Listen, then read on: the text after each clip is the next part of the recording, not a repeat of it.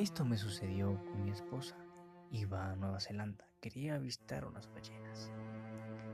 Sin embargo, los que, lo que les voy a contar en este podcast es lo que escribí en mi diario, ya que no tenía celular y escribí todo en un pequeño blog de notas que tenía. Como no había señal ni nada, eh, quise escribir esas pesadillas o esa pesadilla que experimenté aquel día. Aquí les va. He titulado esta nota como Suerte en el mar. Espero que lo disfrutéis, así como yo lo sufrí. Nosotros, yo y mi pareja Anna, vivimos la muerte de cerca intentando avistar ballenas en Kaikoura, en Nueva Zelanda. El mar estaba horrible, pero el capitán del barco se empeñó en perseguir a las invisibles ballenas. Supongo que estaba alentado por la política comercial de su empresa, pues porque si no las veíamos, tenía que devolvernos el dinero, bueno, al, menos el, 80% del dinero. Como les dije, créanme, el mar estaba horrible, pero el capitán del barco se empeñó en perseguir a las invisibles ballenas. Digo invisibles porque, pues, mm, no parecía que fuésemos a ver nada casi una hora de trayecto. Todo el pasaje al completo estaba mareado.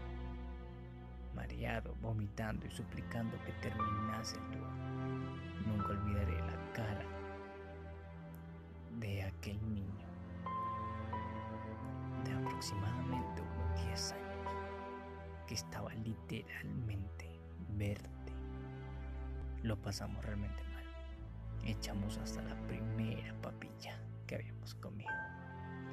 Y no vimos ni una mísera ballena. Fue como estar en el medio de la persecución loca del capitán Captain Moby Pero todo fue un fracaso. Ya cuando el capitán parecía darse por, por vencido, decidido a dar marcha atrás, y nosotros que éramos como 11 turistas en total, nos miramos con cara de, Pero para colmo el capitán comenzó a rascar su cabeza cuando el motor del barco emitió unos sonidos raros de estallidos. Simplemente, si estuviera a nuestro alcance, hubiésemos querido pagar más dinero con tal de que fuésemos devueltos a la orilla sanos y salvos. Pero bueno, ahora teníamos otro problema. El capitán se dio de vuelta con su cara muy lavada y nos dijo que la nave estaba fallando, pero que no demorarían en rescatarlos, en rescatarlos pues, aunque se veía un poco preocupado buscando algo entre un cajón de metal ahí todo desesperado. Y luego nos confesaría, nos confesaría que se trataba de su radio, nada más ni menos lo que había perdido les parece? Lo había olvidado en el muelle. Esto parece una locura, parece un, un cuento de ficción escrito por un niño, pero a veces esas cosas suelen pasar. Todos entramos en pánico. Cuando la nave comenzó a moverse a merced de la marea y vientos tan fuertes y de hecho recuerdo que en ese momento me pasó por la cabeza entre mi corta imaginación de que no se les ocurriese a las grasosas ballenas aparecer justo en este aprieto, ya que no había espacio eh, como para terminar todos en el agua con el. Era una tremenda locura. Mi esposa me abrazó tan fuerte que no se daba cuenta que enterraba sus uñas en mi brazo. Vaya paseo antes de nuestro aniversario. Podrán imaginar la escena dramática de uno de los pasajeros golpeando al capitán y hacer disparar unos cuantos botones de su camisota apretujada. Las mujeres gritando todo gañote para que al menos Dios las escuchara. Ya basta, gritó uno de los pasajeros, que aún le quedaba algo de cordura y trataba de calmarnos a todos con ese discurso barato de trabajar en equipo para que logremos.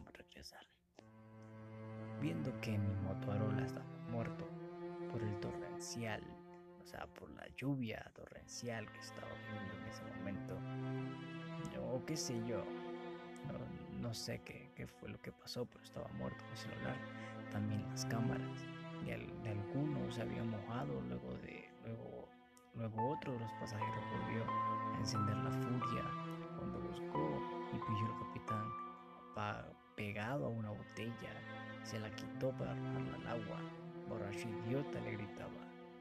Y no faltó el turista ambientalista que se molestó por la acción de, de arrojar la botella al mar. Fue una locura total. Se me hizo muy de noche. Esta no era la oferta del recorrido de tres horas que nos vendieron. El ambientalista, siempre buscando educar, estaba enseñándonos que el nombre de la isla significaba comida y cangrejo. Yo solo pensaba en una fusión de la película Tiburón y Náufrago. Si no nos comen en este mar lleno de criaturas, a lo menos comenzar una vida perdido, pero que sea en tierra. Eh, disculpen si algunas cosas eh, no tienen mucha congruencia. Estoy leyendo total lo que escribí en las notas de este pues supongo que lo escribí todo muy rápido y, y así mismo lo estoy leyendo. Al fin el clima se apaciguó y tierra a la vista. El motor funcionó un poco. Funcionó un poco y avanzamos en la madrugada a una pequeña isla que el capitán dijo no haber habido tenido conocimiento de ella, que era sección. Cuando llegamos les confieso que algo de arena entró en mi boca después de besarla, pero parecía el comienzo de aventuras desconocidas. Encontramos un barco abandonado quizás algo puede servirle a nuestro motor. Y un cajón con un candado que lograron romper y voilà, una pistola de bengala que pensamos usar al igual que incendiar el viejo barco para llamar la atención programa de rescate tinta mi bolígrafo ya está expirando. Espero que esta botella que encontré sí valga la pena. En el mar, en este momento, le pedí a uno de los fotógrafos con cámara instantánea que me diera una fotografía con todos nosotros juntos para que al menos nos puedan identificar. Ojalá que esto solo sea una pesadilla más. Somos los turistas del barco Siren Espero que nos encuentren pronto. Buscaremos una forma de sobrevivir lo que más podamos. Por favor, avisar a la guardia costera. Les ruego, no se cansen de buscar guerrilla el 4 del 2021. Sé que esta historia puede sonar muy rebuscada o que muy surrealista. Ya ha terminado lo que escribí en este cuadernillo Nunca arranqué la hoja ni, ni envié esa llamar, porque de eso todo se solucionó. llegaron personas rescate y, y no fue más que, que pensamientos negativos, todo lo que sentía. Estaba paranoico y muy asustado. Pero al final del día no, no nos había pasado nada. Estábamos bien, solo fue un gran susto. Lo que sí nunca vamos a olvidar es que no quise, quise agregar detalles de ese suceso que fue, pienso yo, lo que nos puso paranoicos y muy nerviosos a todos. Es que había algo congelado en el, en el agua. En, la orilla se podía ver desde, el barco. Era la cara de un niño, parecía que estaba congelado. Pero no, su cuerpo no estaba completo, pues supongo que los animales le habían desprendido mucha parte del cuerpo, pero hasta parecía una foca muerta flotando, pero, pero no. Si te fijabas bien podías ver un rostro, no completo, un poco deforme y sin trozos de, la cara, pero, pero definitivamente el cuerpo de un humano. Y todo todos lo vimos y eso fue lo que nos puso muy nervioso, muy nerviosos a todos, que nos la pasamos muy mal, nos dio muy, muy mala onda ver eso, entonces la paranoia nos atacó y pobre capitán tuvo algunos arañazos de algunas mujeres y, también casi unos golpes de algunos de mis compañeros tripulantes en barco. Esto lo viví en el 2021. Quería compartir con, con mi esposa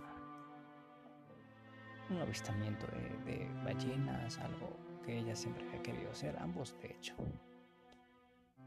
No es una historia ni de muerte ni de fantasmas, nada que ver. En eso dejémoslo para la ficción. Esto es una historia real que en la forma en la que la escribí parecía más un cuento, pero estaba aprendiendo a escribir en ese entonces y estaba un poco inspirado.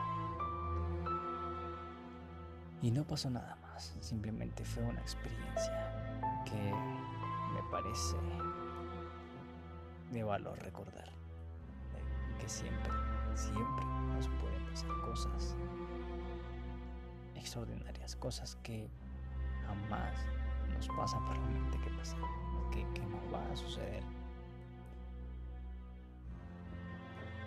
Espero que les haya encantado esta anécdota buenas noches.